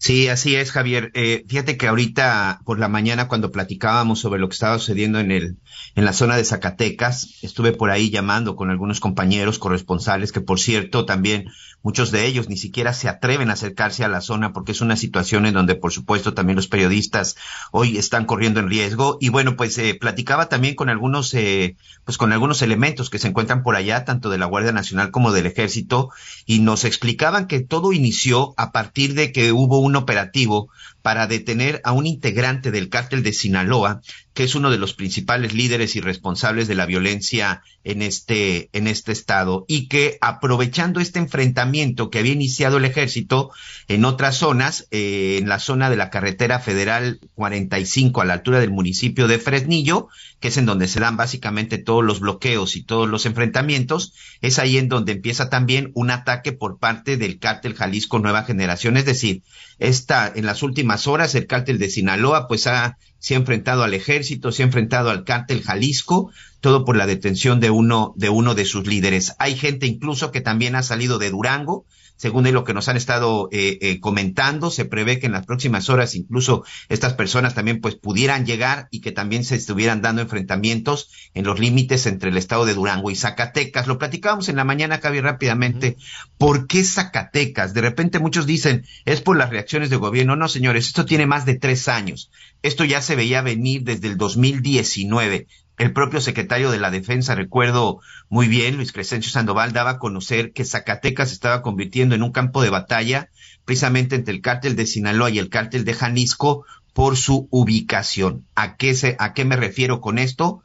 La droga que llega a la zona de Manzanillo específicamente, porque este es el tema, a la zona del puerto de Manzanillo y que lo quieren mandar hacia los Estados Unidos o principalmente hacia la zona de Tamaulipas, Javier, tiene que pasar forzosamente por el estado de Zacatecas. Tiene que pasar forzosamente por dos carreteras que son las más importantes. La carretera federal 45 que conecta directo hasta Reynosa y la famosa carretera panamericana que te lleva directo hacia la Unión Americana, Javier. Esa es la importancia los narcotraficantes, toda la droga, todas las sustancias que llegan a la zona de Manzanillo, si la quieren meter hacia el norte del país, porque no se pueden ir por toda la zona del Pacífico, tienen que hacerlo a través del Estado de Zacatecas. Por eso es la importancia en estos últimos tres años que ha tenido el Estado de Zacatecas para estas organizaciones del narcotráfico y que además es este estado que colinda con el famoso Triángulo Dorado, que tiene que ver con Chihuahua, Durango y Sinaloa, una zona evidentemente que todos sabemos y que las mismas autoridades lo han reconocido, es uno de los principales, de los principales lugares para la siembra de marihuana, de amapola, de laboratorios, pero también de ruta hacia el norte del país. Eso es lo que está sucediendo en Zacatecas, Javier. Bueno, pues ahí tienen ustedes. Vamos a, ofrecerle la, información actualizada también de las quemazones. El fin de semana estuvo tremendo y entonces, pues algunas escuelas dijeron no, no, las, este, pues, mire, todos los niveles dijeron, por lo pronto hoy no hay clases. Es uno de los estados, le digo, que que no, que no reanudó. Son casi 25 millones, más o menos, 25 millones de, de educación básica, eh, 5 millones, poco más, ¿no? Cinco, cinco, casi 5 millones 250 mil, a que se cuenta, de educación media superior, más las escuelas normales, más los docentes. En, fin, hoy hubo una movilización enorme alrededor de la, de la educación. Ah, con nuestro, con nuestro, vamos a entrar de una vez a conversación con nuestro siguiente invitado, Marco Fernández. Él es el coordinador del programa de educación en México Evalúa, a quien le agradezco, además es profesor, investigador, en fin, a quien le agradezco muchísimo que esté con nosotros en este regreso, regreso a clases. Marco, muy buenas tardes. Hola Javier, muy buenas tardes. Eh, gracias como siempre por el espacio. Oye Marco, ¿podemos hacer es que aquí viene una, una, dinámica muy complicada para los padres de familia o para las familias completas. Podemos hacer como que nada sucedió y este y pues yo me imagino que de pronto hay niñas y niños que cuando Esteban Moctezuma se dio la nalgada y dijo, vámonos, aquí está todo cerrado, fue, México fue de los primeros en cerrar y de los últimos en abrir en educación. Entiendo que era un contexto este, complejo, ¿no? Ante un, tema desconocido, me queda muy claro. Pero, em, pues niños que terminaban el kinder hoy están entrando a tercero, o niños que terminaban el sexto de primaria están entrando a tercero de secundaria. ¿Qué, ¿Qué, hacemos con estos? ¿Nos seguimos en este tema igual que las autoridades estatales y federales, que las autoridades de educación, suponiendo que nada pasó y que fue exitosísima la educación a distancia y los niños de kinder que ya estén en tercero de primaria? Mira, qué bueno que lo pones en esos términos y ojalá para los papás, para las mamás, eh, para, para los abuelos, tíos que, que están involucrados con la educación de, de los estudiantes. Sí necesitamos entender que no podemos pretender como si no pasara nada. Hace unos meses, eh, hacia eh, junio, eh, publicamos con, con una encuesta que, que hicimos en la iniciativa de educación del TEC eh, con sus colegas de, de Grupo Reforma. Y mira aquí los datos, porque esto es importante que entendamos que no podemos pensar que no pasó nada. Le preguntamos en ese momento a los papás y a las mamás que tienen eh, hijas y hijos en escuelas públicas si ellos habían percibido un impacto en el aprendizaje de sus estudiantes, de sus, de sus hijas, de sus hijos, y 81% reconoció que así había sido. Sin embargo, cuando empezamos a preguntarles sobre, medidas para ver de qué manera poder reponer esto, primero nos confesaron 50% de ellos que en las escuelas, en las ahora que se había dado el regreso hacia finales de, del ciclo escolar anterior, a empezar a regresar presencialmente, 50% de esas escuelas no estaban haciendo medidas para recuperar los aprendizajes. En ese escenario, les dijimos, oigan, ¿qué podemos hacer para reponer los aprendizajes que no alcanzaron sus hijas y sus hijos en estos dos años de estudios a la, a, la distancia? Por un lado, por ejemplo, ustedes estarían dispuestos a, que se acortara las vacaciones y se alargara este, el ciclo escolar. Solo 25% de las mamás y papás estaban de acuerdo con eso. Les preguntamos, oigan, bueno, hay que alargar los horarios de clase. Solo 23% estaba de acuerdo. Bueno, vamos a tener clases los sábados. Solo 14%. 37% de, de los papás, eh, Javier, viven con la ilusión de que vamos a poder recuperar los aprendizajes en el mismo eh, periodo que este que, que, que de clases contemplado en términos normales. Eso, perdón, es vivir en el autoengaño. Necesitamos entender que hay un problema muy importante. Hoy arranca el ciclo escolar. Los docentes van a tener que tener el reto múltiple de, por un lado, ver los chicos, los las chicas eh, a las que les van a enseñar, van a llegar con deficiencias de lo que no pudieron aprender. Supongamos, un profesor que va a dar clases a chicos de sexto de primaria. Muy probablemente varios de sus alumnos traen conocimientos más bien de mediados, finales de cuarto o principios de quinto. Eso implica para ese profesor, para esa profesora, tener que hacer, por un lado, el reto de diagnosticar qué es lo que no saben, empezar a ir corrigiendo para que una vez que corrija lo que no saben, poder enseñar lo que se espera de, de los chicos que aprendan en un sexto grado. Eso implica para los papás, para las mamás, o sea, estar muy atentos a empujar a que realmente haya medidas para poder ir recuperando esos aprendizajes no alcanzados. Porque si todos jugamos el juego de hacernos guaje y pretendemos que no pasó nada, quienes van a pagar en serio el costo de esta omisión este es, es, esta generación que está empezando su ciclo escolar el día de hoy. Claro, y ahí pues tiene que ver mucho las condiciones en las que las, eh, las maestras, los maestros están eh, eh, regresando, ¿no? La, la, la, capacidad, el que sepan qué hacer.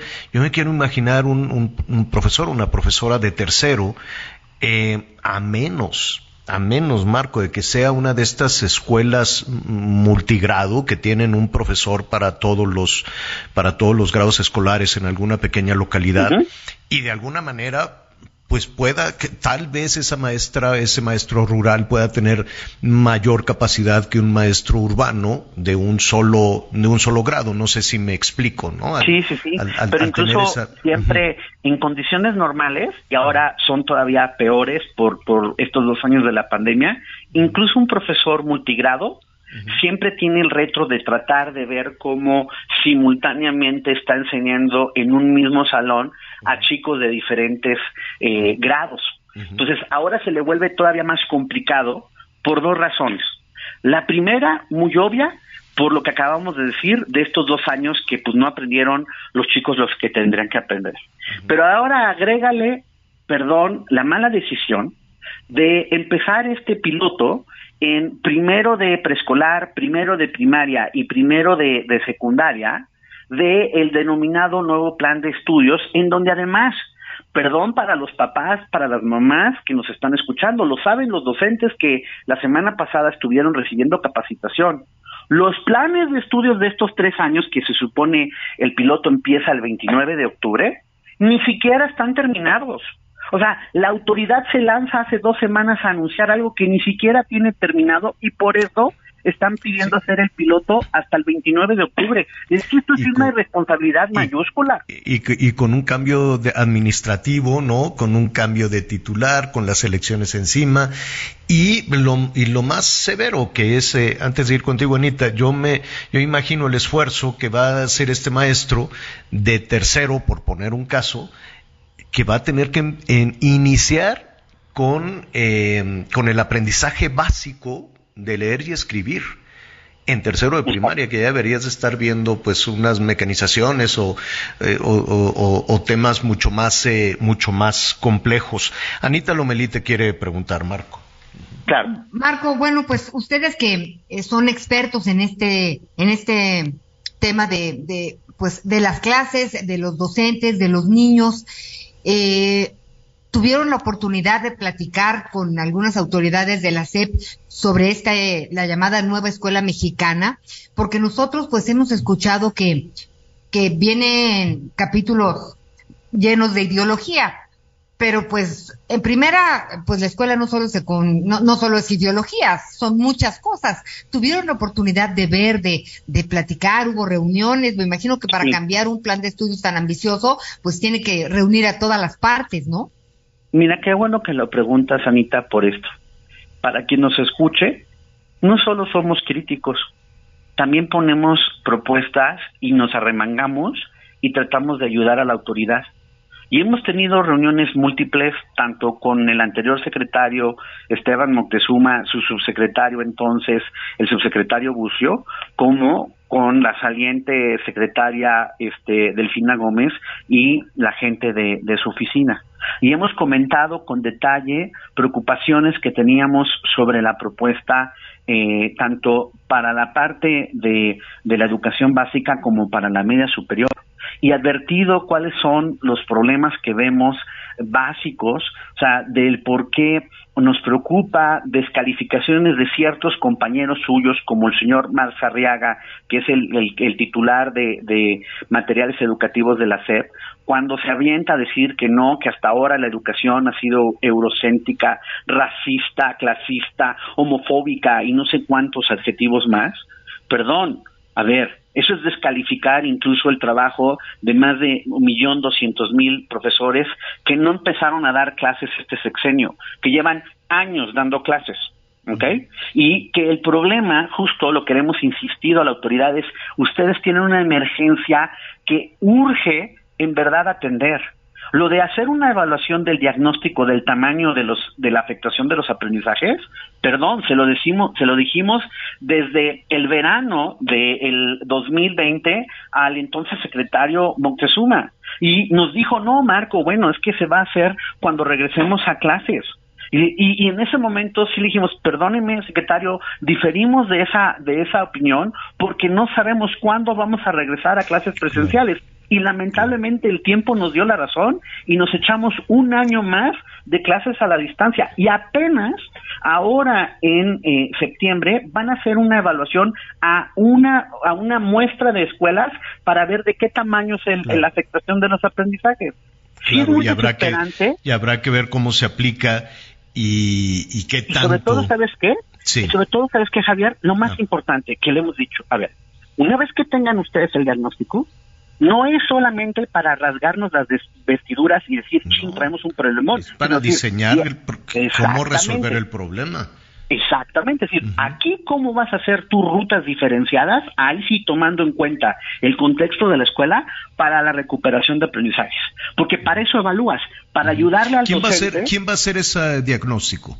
Lo va a hacer Mejor Edu, que es la institución que sustituyó al Instituto Nacional para la Evaluación de la Educación, y por fortuna, en todos estos pleitos ideológicos, por lo menos hay un sector sensato de la SEP que entiende que se tiene que hacer una evaluación externa estandarizada, por más que Marx Arriaga en el plan de los estudios diga que las evaluaciones estandarizadas se van a acabar que porque son imposiciones del Banco Mundial pues habrá que ver ese, ese diagnóstico. Ojalá se pudiera blindar ese diagnóstico. Es como irse a hacer un chequeo médico y no, no engañarse, ¿no? Y saber, y saber realmente qué hay. Pero pues imagínate que digan, no, todo está de la fregada, salió muy mal y la secretaria se fue en medio de esta crisis, que, que eso va a ser un señalamiento. Entonces imagínate que le digan, el diagnóstico te reprueba secretaria. Ay, pero resulta que la secretaria es candidata a la joya de la corona electoral en este país. Entonces, ¿quién sabe qué tanto vamos a poder saber del diagnóstico? Eh,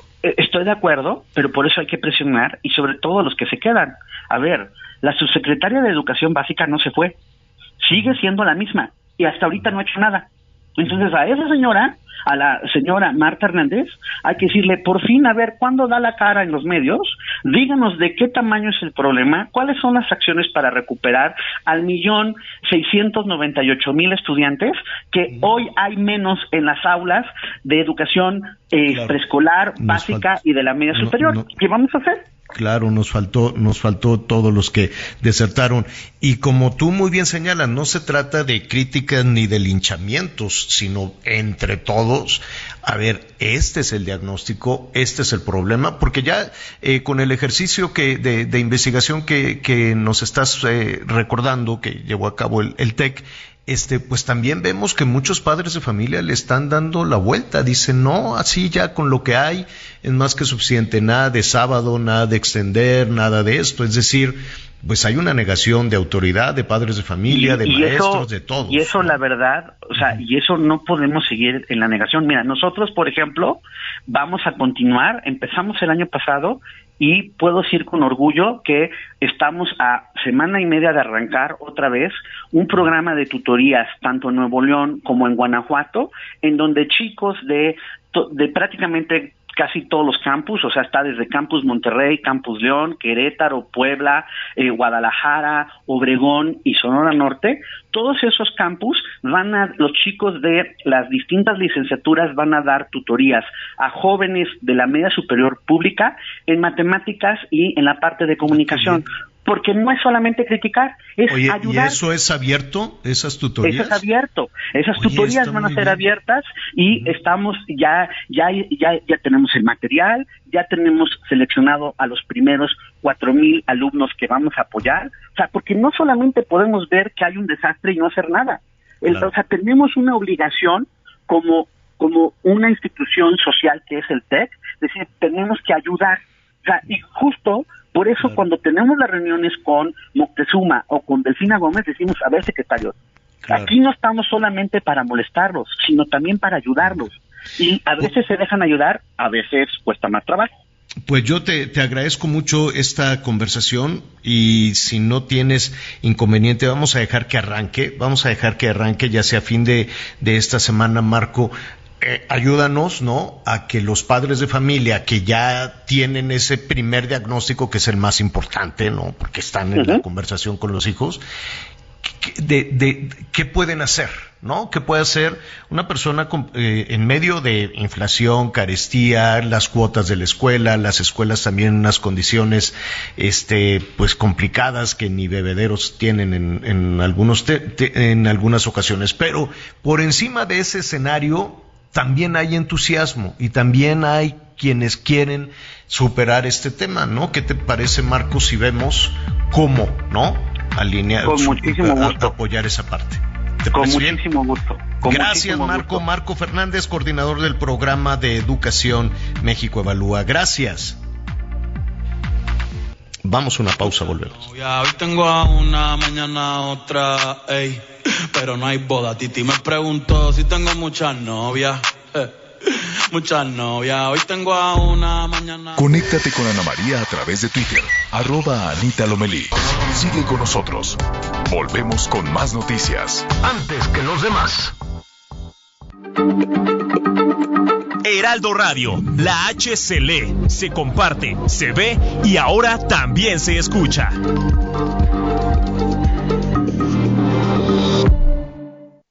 Todavía hay más información. Continuamos.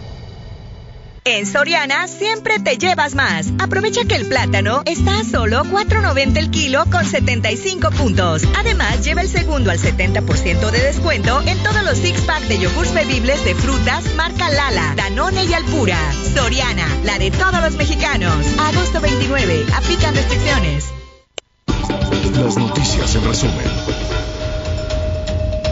El corredor keniata Edwin Kiprop Quito fue el ganador del maratón de la Ciudad de México que se llevó a cabo este domingo implementando un nuevo récord en la competencia. En la rama femenil, la ganadora fue la etíope Amane Berizo.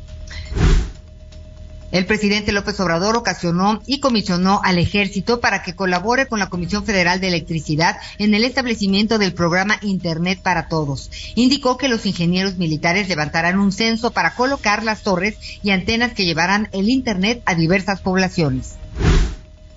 Tras permanecer tres meses detenidos en el puerto Lázaro Cárdenas en Michoacán por trámites aduaneros, los 70 camiones chinos comprados por el gobierno de Nuevo León comenzarán a llegar a la entidad durante esta semana, informó el secretario de Movilidad del Estado, Hernán Villarreal. En Mazatlán, Sinaloa, fue hallada sin vida la locutora de radio Cándida Cristal Vázquez, mejor conocida como Chulis. El cuerpo de la mujer estaba dentro de bolsas negras envuelta en una cobija con piedras atadas a las manos y pies en un canal de navegación. El cine a solo 29 pesos. Increíble, ¿cierto? Este 5, 6 y 7 de septiembre llega la fiesta del cine. Ven a Cinépolis y disfruta todas las películas en cartelera a precio especial. Además de increíbles precios en dulcería. Celebremos la fiesta del cine en Cinépolis. Bueno, muy bien, gracias, eh, gracias Anita. Le comentaba que hay otra otra caravana, otra caravana de migrantes. El, el eh, mire, pues en toda esta situación no es sencillo, ¿no? Aquí lo hemos dicho.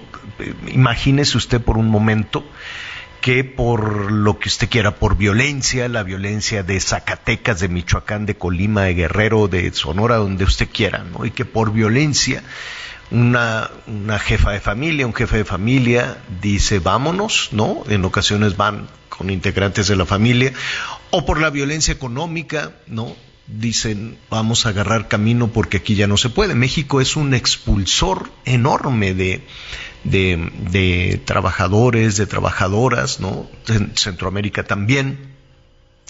Y en medio de toda esa tragedia, porque cruzar por México, pues hay que enfrentarse al crimen organizado, a vejaciones, a robos, a secuestros, a asaltos. Es terrible para los migrantes cruzar por nuestro país, los maltratos de la migra, los maltratos de la Guardia Nacional, que de pronto, pues recuerde usted que no sabían cómo actuar y agarraban a patas y cintarazos a los migrantes. Era una, una cosa terrible y después de esa, la otra cara de la moneda, es el elogio y es el aplauso porque México ha sobrevivido estos últimos años por el dinero que mandan.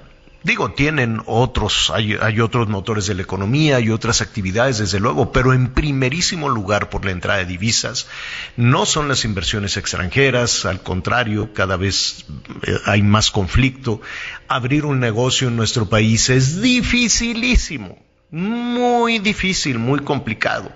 Y lo que nos queda son los eh, ingresos de las trabajadoras, los trabajadores que en ocasiones tienen dos, tres empleos y, de pronto pueden estar en un restaurante y luego son jardineros y luego, no, hay, hay, hay de todas las actividades. Cada vez son más, es más notoria la presencia de, de mexicanos o de centroamericanos y el dinero que mandan. Se rompe récord, se, no, se rompe récord y se anuncia siempre como un éxito de la política económica. Yo no sé entonces si se está provocando la fuga, si se está provocando que se aventuren a andar esos caminos para que nos manden dinero. En esa situación, en medio de ese contexto, se formó otra caravana que después, em, después se disuelven. ¿eh? Yo no sé si es la misma autoridad este, mexicana la que les pone los camiones, ¿no? Y dicen, oigan, en lugar de ir en bola, eh, que van miles de migrantes y entonces se, se, generan muchísimos temor y crítica en los Estados Unidos. Ya ve, el presidente, el, el gobernador de Texas empieza a insultar a México, todos se ponen muy mal y se disuelve, pero llegan tal vez no en caravana, sino en distintas, en distintas rutas. El hecho es que allá en Tapachula, que también batallan mucho con estos miles de migrantes en diferentes ciudades, se está formando otra caravana. Y me da muchísimo gusto saludar a Pedro Gerardo, que este, que te vi, Pedro Gerardo López, que lo saludé porque le dieron un reconocimiento a su tarea periodística. ¿Cuántos años como periodista, Pedro? Eh, tengo la Javier, ¿cómo estás? Buenas, eh, buenas tardes. Eh, de periodista comencé a los 16 años, llevo 30 años de trabajar en, diferentes medios, en radio, en prensa, en televisión, 22 años ya en, en, Azteca y, bueno, ha sido una, una fortuna para mí haberme encontrado con esta eh, grandiosa profesión. Oye, pues te felicitamos y te agradecemos. Y sabemos que nada más recogiste tu premio y te fuiste rápidamente a estos caminos de Dios a acompañar a los migrantes. ¿Qué está pasando hoy, Pedro? Eh, Javier, bueno, fíjate que hace dos semanas, eh, semana y media, comenzó esta, este nuevo capítulo del fenómeno migratorio. Ahora, como tú bien lo decías, los migrantes ya no salen en grandes grupos, sino ahora salen en grupos pequeños, desde Tapachula, en donde ahora ya no tienen atención. Ahora, eh, de manera no oficial, el INM les dice que no pueden atenderlos aquí y que han instalado un, unas oficinas, un campamento de atención en San Pedro Tapanatepec, Oaxaca. ¿Y qué es lo que están haciendo entonces ahora? Los migrantes están saliendo en pequeños grupos, grupos, bueno, no tan pequeños, de 300, 400 eh, personas, principalmente centros sudamericanos, eh, también isleños, y por supuesto comienzan a caminar por la, la costa carretera de la costa de Chiapas y eh, tienen que hacer esto cerca de cuatro. Bueno. Uy, se nos fue, se nos fue la comunicación con Pedro Gerardo, que nos dice, eh, pues un, un dato importante. Uno, en Tapachula, que tú conoces esa estación migratoria, Anita, que estaba, pues era eh, insuficiente, ¿no? Totalmente insuficiente. Y la verdad, Javier, es que pues estas visas humanitarias de repente, pues pues visas humanitarias primero se tardan tanto tiempo en poderlas conseguir y luego para lo que puede servirles. ¿Por qué retiraron, por qué ya no, no están estas eh, estación migratoria en Tapachula, Pedro? Bueno, la estación migratoria, acuérdate que es bueno, el, centro de atención eh, más grande que hay en Latinoamérica para recibir a los migrantes que son detenidos en el resto del país para posteriormente deportarlos a sus países de origen. En Tapachula únicamente existe una oficina de atención migratoria, es decir, para trámites migratorios con 10 ventanillas pero a diario las organizaciones dicen que entran por lo menos 3.000 personas por la frontera sur del país. Eso hace, por supuesto, que estén rebasados por completo, aun cuando el INM dice que tiene 100 ventanillos para atención en el resto del estado de Chiapas, pero la realidad es que en Tapachula nada más hay 10 y es el lugar en donde todos llegan. Y eh, lo que les contaba es que justamente después de, de ya varios meses de no tener atención, de que como bien lo decía Anita, de que poco les sirven estos documentos y quienes tienen cita, tienen incluso citas hasta 2023. Entonces lo único que les queda emprender la caminata por la carretera costera de Chiapas para ir a Tapanatepec, Oaxaca, en donde ahora, dice el INM, no se lo dice de manera oficial, pero les dice, bueno, ¿sabes qué? No te puedo atender, camínale y llega hasta Tapanatepec, Oaxaca, que de Tapachula a Tapanatepec son cerca de 400 kilómetros. Y ahí los tienes ahora en pequeños grupos, este Javier Anita, caminando por la costa de Chiapas estos eh, migrantes para tratar de llegar ahora hasta Oaxaca, en donde ahora han ampliado las autoridades este eh, ser fronterizo, aunque no es de manera oficial, pero prácticamente lo que están haciendo es dispersar a lo largo de esos cerca de 400 kilómetros a los migrantes para que sean poco visibles y lógicamente tengan pues mayor oportunidad de poder pues eh, el migrante optar por llevar o llegar a otra ruta. Pues es una es, es, es, una pesadilla desde luego, ¿no? Los migrantes buscan una buscan una ruta, buscan otra y, y después eh, les perdemos la pista, Pedro, ¿no? Después o se contratan con polleros o llegan a, a, Monterrey o llegan a Guadalajara, van llegando a diferente, a la Ciudad de México incluso, que cada vez en las calles vemos más este extranjeros pues pidiendo ayuda en las calles, pidiendo un poco de dinero y esperando a ver cómo cruzar por diferentes rutas, ¿no? En este verano que ha sido tremendo también para los migrantes peligrosísimo sigue siendo, por supuesto, aumenta el grado de, de, tensión y de peligrosidad, porque tú bien lo dices, eh, Javier, los obliga a que ya en, Oaxaca, pues tomen nada más las, estas dos rutas peligrosísimas, por supuesto la ruta del Golfo, que es manejada por supuesto por el crimen organizado, y la ruta del Pacífico, otra ruta también muy controlada por los grupos criminales, y lógicamente los migrantes ya en Oaxaca, con este embudo que hacen en ese lugar, ahora tienen que, se ven obligados, eh, la única manera Ah, entonces sí, contratar a un traficante, un pollero que los lleve, como tú me lo decías, o al centro del país o a Monterrey o los llevan este, por la zona del, de la zona del Golfo. Pedro Gerardo López, muchísimas gracias por la crónica y felicidades por ese reconocimiento. Felicidades por ese premio tan merecido. Gracias, Anita. Gracias, Javier. Gracias. Gracias, buenas tardes. Es Pedro Gerardo López, eh, nuestro compañero periodista, ya 22 años en Aztecas, tiene un colmillo enorme, pero sigue a pie del camino, ¿eh? sigue haciendo sus crónicas, es un gran, gran, gran periodista. Muchísimas, muchísimas gracias. Oye, este, pues nada, Anita, vamos a abrir aquí un paréntesis, vamos a relajarnos un poquito. Tú sabes, a ver, te voy a preguntar si tú sabes quién es Benito Martínez, Benito Antonio Martínez. Benito Antonio Martínez, tal cual. Así, si te dicen, Anita, este, ¿quieres ir a, hay un muchacho, hay un señor que se llama pues Benito Antonio Martínez. Sí, sí voy. Ah. Tú ya me invitaste. Oigan, qué fenómeno. Eh, Benito Antonio Martínez es Bad Bunny. Y entonces, eh, ¿qué, tiene aquí esto? Bueno, habrá quienes les gusta el reggaetoneo, no sé si es reggaetón o qué es esto que hizo este hombre, Bad Bunny. Pues Además, es que hace trap, reggaetón, hip hop, rap, hace de todo, ¿no?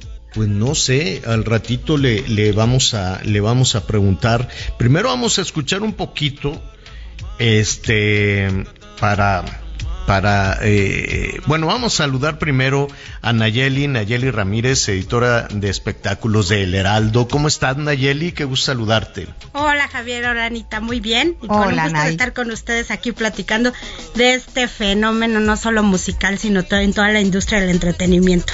Yo supongo que ya muchos de nuestros amigos en el público, ¿a ti cuál es la que más te gusta de sus canciones? A mí la de Titi me preguntó. Titi me preguntó. Está muy bonita. hay una que le, que le han... A ver si nuestra producción nos ayuda un poquito. Hoy tengo una, mañana otra, ey, pero no hay boda. Titi me preguntó si tengo muchas novias. Eh, muchas novias. Hoy tengo a una, mañana otra. Me las voy a llevar a todas pa' un VIP, un VIP. Saluden a Titi, vamos a tirarnos un selfie. Seis chis, ey, que sonrían las que ya les metían. Un VIP, un VIP. Mira, si entenderle en castellano está complicado, no, no, no, pues yo creo yo me quiero morir. yo, ya yo pasa que estamos bailando. ¿eh, me choca, o sea, no le entiendo nada. ¿Será que ya huele? Pero le baila. No, no, pero está, está increíble. Hay una que canta con Rosalía que a mí me gusta porque además están haciendo ya otro, otros, este, hay otros artistas que están retomando eh, su, su estilo. Pero a ver, Bad Bunny entonces ayer se llevó la noche, Nayeli.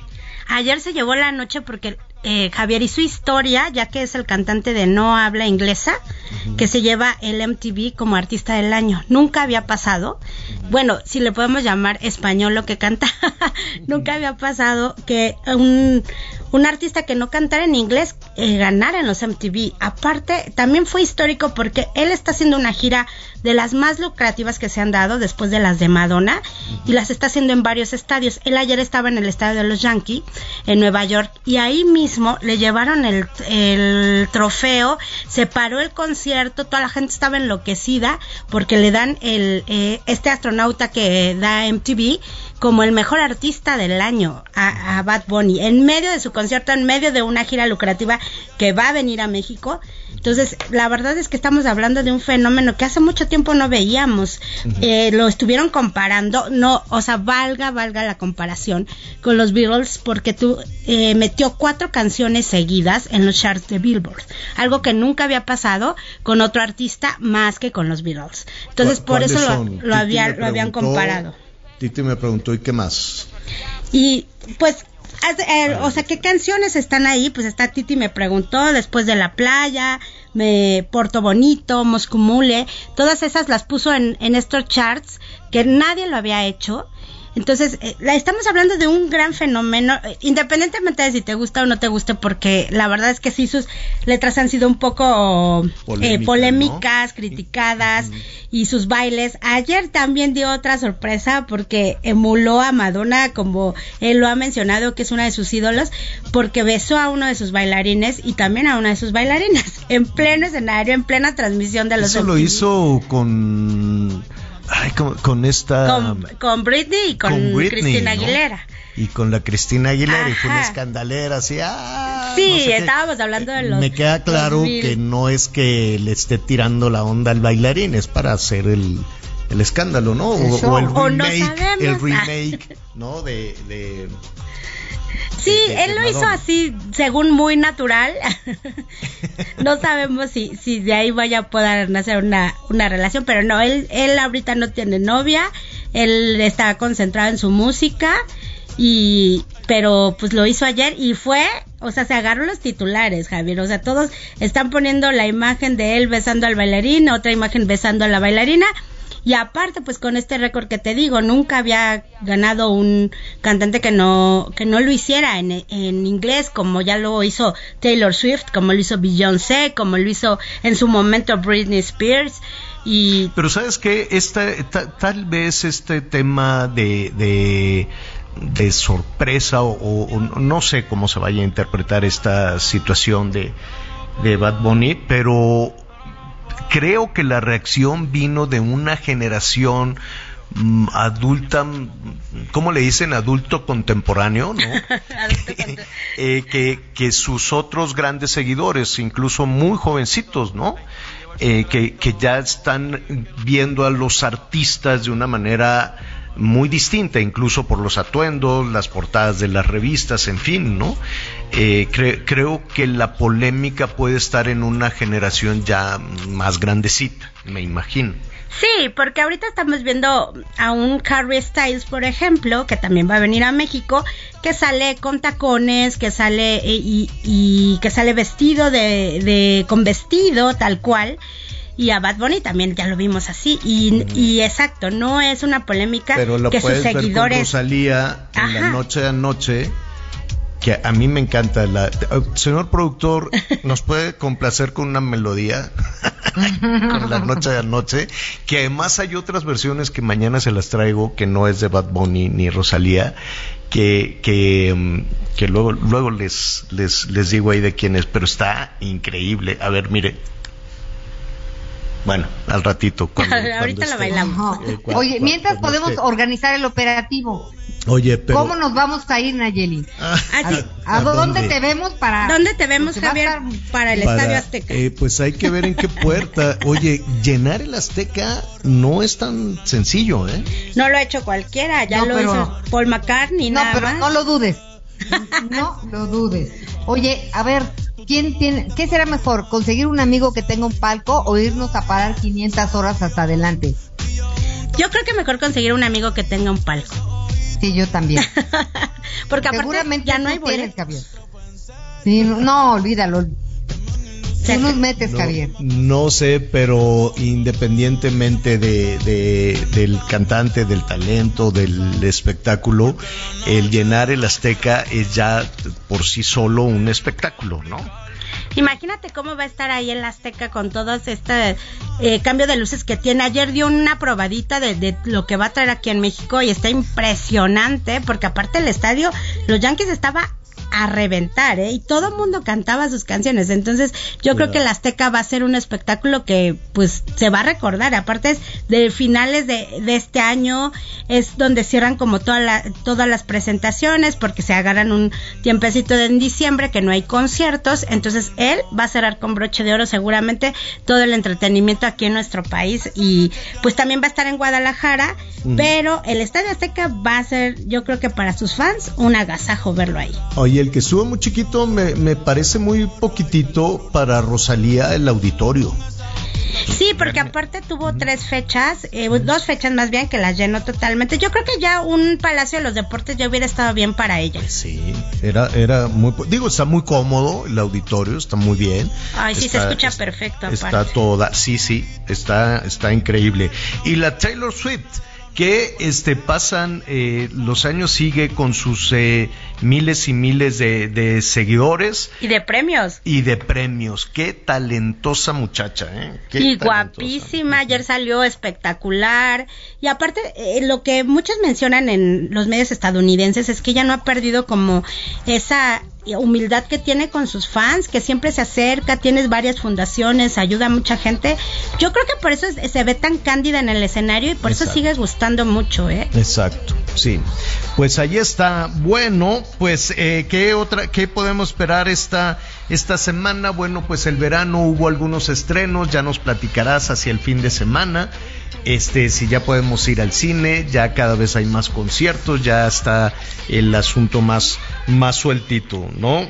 Sí, ya, ya cada vez estamos saliendo un poquito más, el teatro ya está como casi al 100, el cine también ya está casi al 100, entonces ya nada más alguna que otra restricción, pero y los conciertos ya están a todo lo que da, ya nada más estamos esperando. Dualipa ya casi viene, ¿eh? Javier, ah, perfecto, nos falta Dualipa y Alejandra Guzmán ayer en Monterrey le fue increíble. Oye, y hoy, hoy va a ser un, hablando de Alejandra Guzmán, el, el homenaje a Silvia Pinal en Bellas Artes. Exacto, ojalá sea verdad verdaderamente un homenaje a doña Silvia Pinal. En Guaymas, pues están muy contentos, ella es de allá, de Guaymas. Es una gran estrella, una gran, gran, gran estrella, este, con una, eh, podía hacerte un drama, puede ser una comedia en la tele, en el cine. Hay toda una historia alrededor de doña Silvia Pinal. Eh, merecidísimo ese y más. Ojalá no se convierta en un tema este político y partidista y cosas así, ¿no? Creo que va a estar muy, muy sentido, muy sentimental. Por ejemplo, se habla de que Stephanie Salas pues ya anda por aquí, también evidentemente sus hijas Silvia Pasquel, y que ellas son quienes han estado también involucradas en la organización de este merecido homenaje, ¿no, Nay? Sí, ellas van a hacer alguna parte de lo que ella hizo en teatro, van a recordar, y pues hablemos de, este programa que hizo Mujer Casos de la Vida Real, fue un precedente para todo lo que ahora vemos, ¿no? De este tipo de programas, y la verdad es que sí, como lo dijiste, eh, Javier, es muy merecido que le hayan abierto las puertas de Bellas Artes a, esta estrella que todavía nos queda. Claro, claro, y con una gran vitalidad. Un beso enorme doña Silvia Pinal. Pues Nayeli, te agradezco muchísimo. Muchas gracias, Javier Anita. Que tengan muy bonito inicio de semana. Mm, gracias, estaremos pendientes ahí de eh, la, página de espectáculos en el Heraldo y de tu Twitter. Danos tu Twitter, por favor, Nayeli. Sí, es arroba Nayemay. También es mi Instagram, por si me quieren buscar también ahí. te, vamos a estoquear. Bueno, muy bien. Gracias, Nayeli. Oiga, pues ya este, prácticamente nos vamos. Qué gusto nos da que Miguel Aquino ya Perfecto, muy bien, ¿no? Ya, se acabaron las vacaciones. Se acabó, se acabó la sinvergüenza, se acabaron las vacaciones, vámonos todos a la escuela, ya están los abuelos, todo el mundo en la, afuera de las escuelas, este, recogiendo a los niños, imagínense, pues ya estarán platicando con sus nuevos compañeros, muchos apenas están conociendo la escuela, hay que tener paciencia un poquito, hay que ayudar a, las niñas, a los niños, ¿no? Después de estos dos años de encierro, a ponerse al corriente y si todo lo hacemos con mucho cariño, sin presionar, con mucho, eh, entendiendo, ¿no? la, eh, lo ávido que están los niños de, de, saber y de comentar, seguramente vamos a remontar esta situación tan fea. Bueno, muy bien, Anita Lomelí, vámonos, ¿qué te van a dar hoy? Vámonos, pues hoy vamos a comer, pues yo creo que un mole de olla. Un molito de olla. ¿Qué tal unos nopalitos de entrada y después el mole de olla? Me parece muy bien con arrocito. Me parece muy bien. Perfecto. una tortilla y media. Sí. Ah, bueno, o, una tostadita de nopal, ¿no? También. Y luego el molito Está muy bien. Me gusta. ¿No? Perfecto. Sí, sí, sí. bueno, gracias Anita Lumelí. Gracias a Miguel Aquino. Yo lo espero a las diez y media en Hechos Azteca 1 con las noticias. Mientras tanto, ya está listo Salvador García Soto. Siga con nosotros en el Heraldo Radio. Pero tú me tienes enredado. Me envolví, iba por mi camino y me perdí. Mi mirada cambió cuando tú sopí. Ay, vaya los culos, ni me despedí. Yo no te busqué, no. Chocamos en el trayecto. Con todo el mal que yo conecto. Gracias por acompañarnos en Las Noticias con Javier La Torre. Ahora sí ya estás muy bien informado.